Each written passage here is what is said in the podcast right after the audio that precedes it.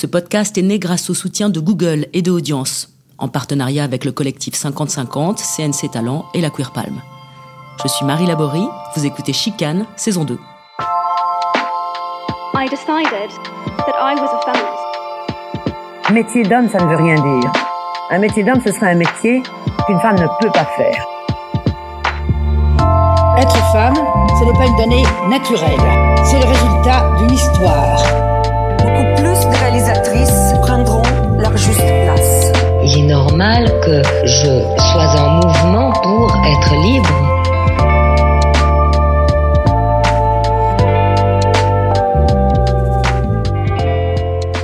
Aujourd'hui, je suis avec Laetitia Casta. Après une carrière de mannequin, elle entame une vie de comédienne et d'actrice. On la retrouve, entre autres, hein, dans les films de Raoul Ruiz, de Tsai Ming Liang, de Johan Sfar, Yvan Attal. Aujourd'hui, elle est à Cannes pour présenter La Croisade, le film de Louis Garrel, dont elle partage aussi la vie. Une comédie qui est pas si loufoque sur l'urgence climatique.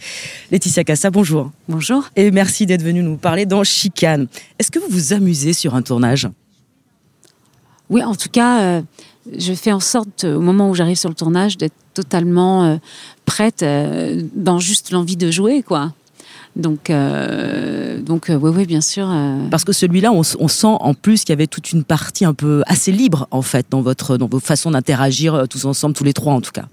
Oui, bon, c'est vrai qu'il y a cette fluidité hein, euh, naturelle qui passe. Puis aussi, moi, j'ai vu le démarrage de, l'écriture, de tout. Donc, il y a une connaissance du, scénario, du, film. Donc, c'est vrai que j'arrive assez euh, remplie de tout ça. Mm. Alors c'est drôle parce que quand même ce film La Croisade fustige allègrement euh, la surconsommation, euh, le- les objets qui sont complètement superficiels à travers le regard de l'enfant qui est très critique. On est à Cannes quand même, le temple de la consommation et du luxe. Ça va, c'est pas trop schizophrénique pour vous non, non, non, mais en fait, faut savoir être, euh, comment dire, avoir de l'ironie justement, euh, euh, où euh, on peut. Enfin, j'aime pas trop le mot utilisé, mais pouvoir se servir de certains supports pour parler de choses profondes. Mm. Et le cinéma, bah, il est très fort pour ça, quoi. Alors depuis vos débuts, Laetitia Cassa, vous avez beaucoup été associée à des hommes, Jean-Paul Gaultier, Yves Saint-Laurent, puis plus tard de nombreux réalisateurs dont vous avez finalement sublimé le travail, porté le travail et sublimé le travail. Et on se demande où sont les femmes de votre vie, Laetitia Casta? Pardonnez-moi, mais un homme comme Yves Saint-Laurent, il est à la fois un homme et une femme. Ouais. Son, son, son féminin est beaucoup plus en avant que son masculin, donc euh, il m'a appris à être femme même. Ah oui Oui, bien sûr, non, non. euh. Et puis, euh, à 15 ans, quand je suis arrivée euh, dans ce monde-là euh, de, de la mode, euh, ce qui m'a euh, bouleversée, c'était cette folie, cette ouverture, euh, euh, cette curiosité, cette culture de, de tout, inspiration du cinéma, inspiration de, de beaucoup de choses. Yves Saint-Laurent euh, a créé des, des costumes pour le cinéma. Il a été le, le- le- le premier homme à, à faire des smokings pour femmes. Enfin, vous comprenez ce que je veux dire? Tout à fait. donc lui, c'est pas le, le bon exemple. Tsai euh, Ouais. pareil, extrêmement un homme euh, extrêmement ouvert euh, sur beaucoup de choses. Donc, euh, et j'ai travaillé avec beaucoup de réalisatrices parce que c'est vous qui n'en parlez pas. Ah, il y a Hélène Filière, déjà, je me souviens. Hélène Filière, Delphine Lerisset. Oui.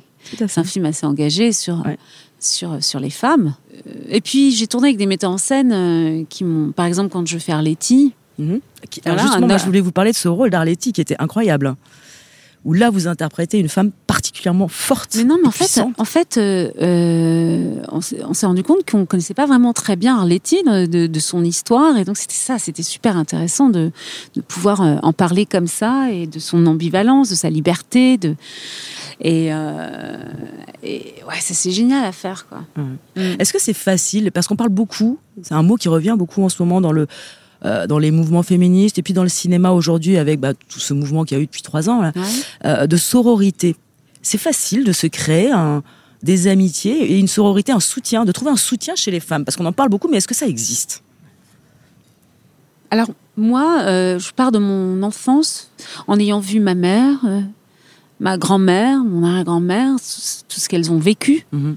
Bah, en fait, ça part déjà euh, de ce sou- soutien-là. Ça, moi, moi, mes convictions, ma- mon envie de liberté, euh, de pas justement être dans quelque chose d'archaïque et de, en plus, vous savez, euh, l'éducation euh, que j'ai eue méditerranéenne, hein, j'ai envie de vous dire, était quand même assez costaud et donc j'ai tout- en tant que que moi je me souviens, je voulais porter à la fois la jupe et le pantalon et ma mère me disait mais non c'est pas possible. Bah si en fait. Et puis quand mon père euh, euh, faisait des réunions d'hommes, je supportais pas. Enfin bon, bon, je viens de là en fait. Mhm.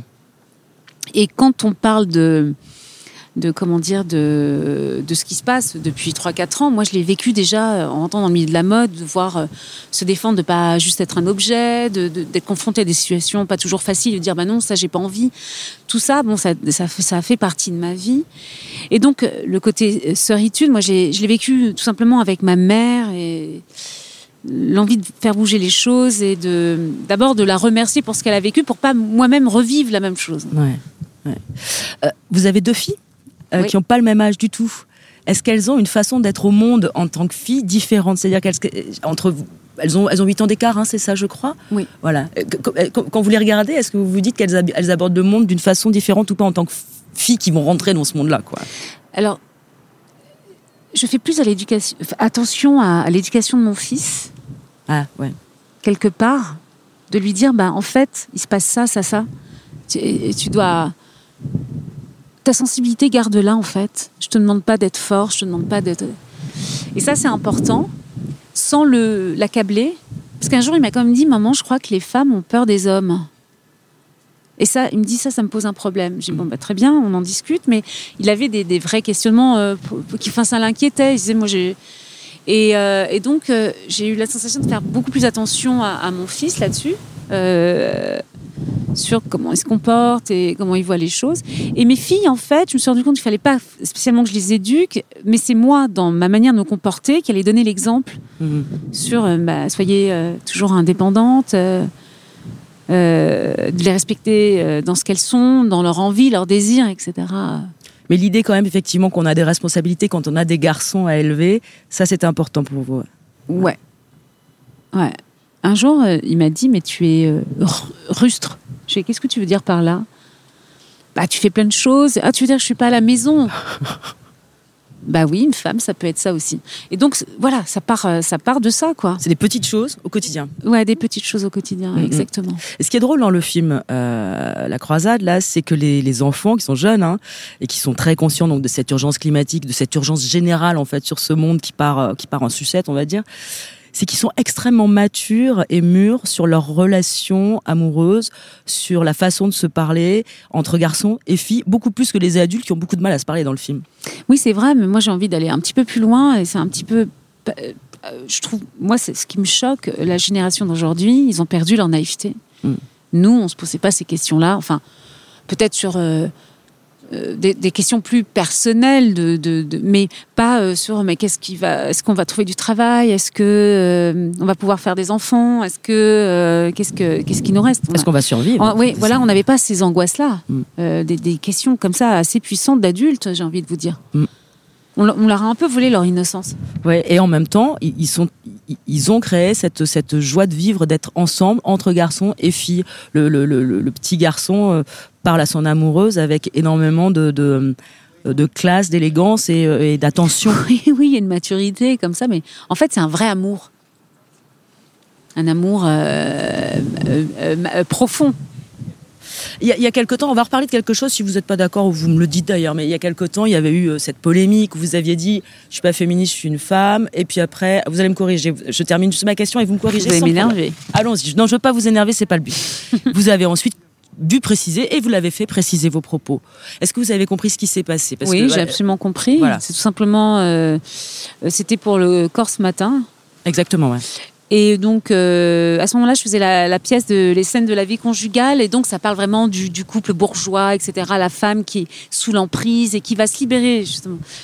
Et j'avais la sensation dans cette pièce, d'ailleurs, il y avait deux parties. Il y avait comme deux femmes. Il y avait euh, Marianne qui au départ est complètement euh, fermée et, dans, un carcan comme ça, et puis elle va se libérer. Et donc le premier, la première partie, c'était plus difficile pour moi Mhm. Parce que ça, j'ai- dû euh, prendre sur moi. Alors que la deuxième ça. partie, c'est beaucoup plus simple. Ouais. Enfin bon, bref. Donc ça, c'était déjà. euh, et donc, euh, cette journaliste me posait des questions là-dessus. Et elle en, a- elle, elle en est arrivée à balance ton porc. Je dis oui, je vous écoute. Que, pensez-vous de ça? Je dis ben, c'est plutôt bien que les femmes poussent un cri. On- Je dis, on n'a pas le choix, quoi. Bon, ok. Après, les méthodes et tout, on n'est pas. Moi, j'aime bien être nuancée, mais Mm. voilà. Et elle me dit, mais vous êtes féministe? Je dis non, plus que ça. Je suis femme. Voilà. Ce qui englobe un truc beaucoup plus large. Et c'est ce que je vous disais, moi, depuis que je suis toute jeune, je me, je me, Mm. bats, je me bats, voilà, pour beaucoup, beaucoup de choses. Et, euh, et donc, elle a été idiote parce qu'elle voulait faire un gros, gros titre, parce que c'était le moment où tout le monde faisait des gros titres. Voilà. Et, euh, et grâce à elle, du coup, une chose où j'aurais peut-être pas pris la parole spécialement, du coup, j'étais obligée de la prendre parce que je veux pas qu'on vole ma, ma pensée. Et en fait, je pensais pas que ça me toucherait autant. La, la question de cette question-là. Mhm. Et ça m'a vraiment, j'ai j'ai passé une sale nuit après ça. Je me suis dit, mais en fait, il faut vraiment que je dise euh, ce que je pense. euh, voilà. Et ça a été l'occasion pour moi de faire un papier là-dessus, de- dans le monde. Voilà. Moi, j'ai le sentiment que ça arrive souvent. que Vous avez. On parlait de l'image, et du corps. Vous avez, été mannequin euh, à 15 ans et vous racontez comment vous avez appris à gérer ça et à gérer le regard et à pouvoir dire non, à pouvoir euh, contrôler ce qu'on peut montrer de vous et tout. J'ai souvent l'impression que, et d'ailleurs, c'est votre personnage le dit aussi dans le film, et il y a peut-être une part d'autobiographie que vous avez un peu ras-le-bol qu'on puisse vous prendre pour, quelqu'un qui comprend pas, pour une naïve comme la personne qui est dans le film. Ah, ah cette image-là de la, la mannequin bête. ouais, ce truc qui peut encore rester même même euh, Ouais, 25 non. ans plus Bah tard. alors, quoi. bah c'est, c'est- quand, quand on me parle, euh, bah, ouais, quand on me parle de Cannes, par exemple, euh, qu'est-ce que ça me fait d'être là, etc. J'ai tellement du recul par rapport à tout ça parce que j'ai, j'ai, j'ai tout entendu. euh, et euh, pour euh, mon métier d'actrice, moi j'ai commencé à 19 ans en fait. J'ai commencé les deux et j'ai vraiment dû tout simplement défendre ma passion. Et puis finalement, la, la passion, ça emporte tout à la fin. Mm. Mais voilà, faut, faut, on est souvent parfois seul ou, et, euh, et jamais perdre euh, euh, l'espoir euh, des choses auxquelles on croit. Bon, bref. Mais cette histoire euh, de mannequin, j'ai jamais eu euh, tout ça. Je m'en foutais parce que j'ai toujours dit ce que je pensais. Même par rapport à. D'abord, ça a été des réflexions au départ sur mon physique et tout ça. Où a- on, on critiquait sur les imperfections, des choses comme ça. Mais je m'en suis beaucoup amusée de ça. Et assez jeune, parce que j'ai jamais voulu être mannequin. Ouais. Moi, enfin, j'ai pas rêvé d'être mannequin. C'est arrivé dans ma vie. C'était pour moi un moyen de libération, de, de découvrir le monde, de, de sortir de, de, ce milieu familial euh, qui était pour moi assez lourd.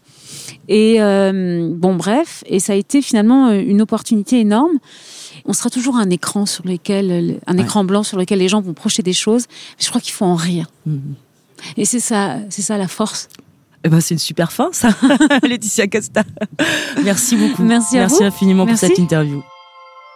Retrouvez tous les épisodes de Chicane sur vos plateformes habituelles. Ce podcast a été imaginé par Iris Bray et Maxime Rosniewski, produit par Pardi Productions.